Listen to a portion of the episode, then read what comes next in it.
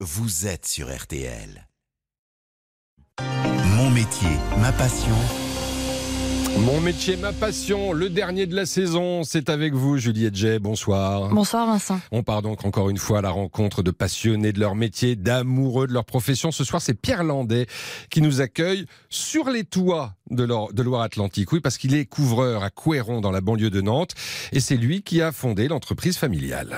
Donc là, on est sur le chantier, sur l'échafaudage. Voilà.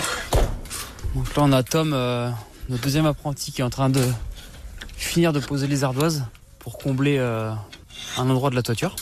Déambuler à plusieurs mètres de hauteur, harnaché et les genoux pliés sur la toiture, c'est le quotidien de Pierre Landais, couvreur, et de ses deux apprentis qui l'emmènent sur les chantiers. La base de notre métier, c'est d'étancher les maisons. Après, avec différentes techniques et différents matériaux. De la tuile, de l'ardoise, euh, on peut aussi utiliser du zinc pour tout ce qui travaille du métal, de l'aluminium. En Pays de Loire, il utilise beaucoup d'ardoises et chacune d'entre elles est placée au centimètre près.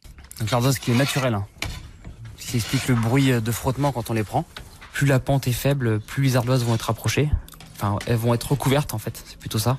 Et plus la pente est forte, plus les ardoises vont être espacées. Il y a cette partie-là théorique, mais après à ça, faut réussir à allier la partie pratique. Donc la taille de l'ardoise, faut savoir le faire, où est-ce qu'on met les clous, les pointes, etc., etc. Pour vraiment être formé à 100%, faut euh, gérer les, entre 5 et 7 ans, on est vraiment autonome sur un chantier. hein. Il travaille principalement avec des particuliers sur des toitures neuves, beaucoup d'extensions durant cette année de confinement, mais il fait aussi de la rénovation et ce n'est pas le plus facile. Certes, on visualise un petit peu mieux ce qu'il y a à faire, mais parfois il y a des surprises. Avec le temps, il y a des, il y a des éléments de la charpente qui peuvent être abîmés, donc faut les remplacer. Euh, ça varie énormément. Et c'est le côté sympa du, du métier de couvreur, c'est qu'on c'est jamais pareil quoi. Donc on n'est pas dans une routine où on fait toujours la même chose. Chaque chantier est différent et chaque chantier on prend du plaisir à, à faire un petit truc de nouveau quoi. L'autre aspect du travail qu'il adore, c'est la vie au grand air. On est un peu perché euh, sur notre toit, on est entre guillemets on est un petit peu tranquille. Moi ça me convient et je me verrais pas rester dans un bureau toute une journée, euh, ça, ça serait compliqué pour moi. Euh, c'est aussi de partir le soir et de voir ce qu'on a fait la journée quoi, c'est du concret quoi clairement.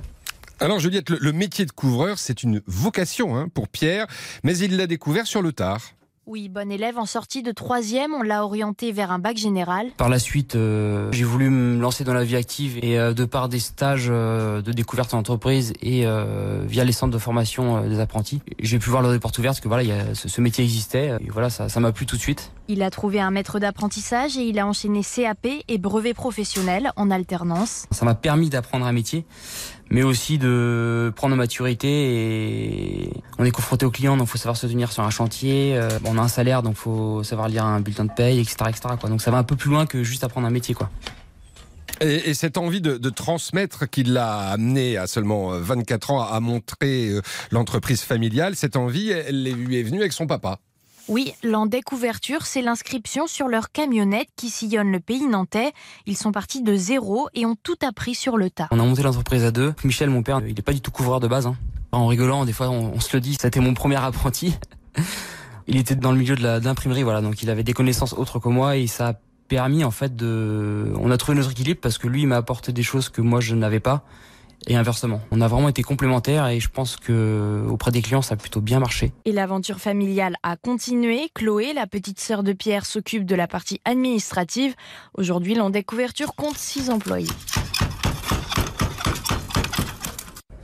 Et à côté, j'ai Eva, notre deuxième apprenti, enfin le premier apprenti qu'on a formé, qui est en train de réaliser une, une chatière. Donc c'est une ventilation de toiture pour ventiler la sous-face de la toiture. Pierre prend autant de plaisir, voire plus, à former ses alternants qu'à couvrir un toit.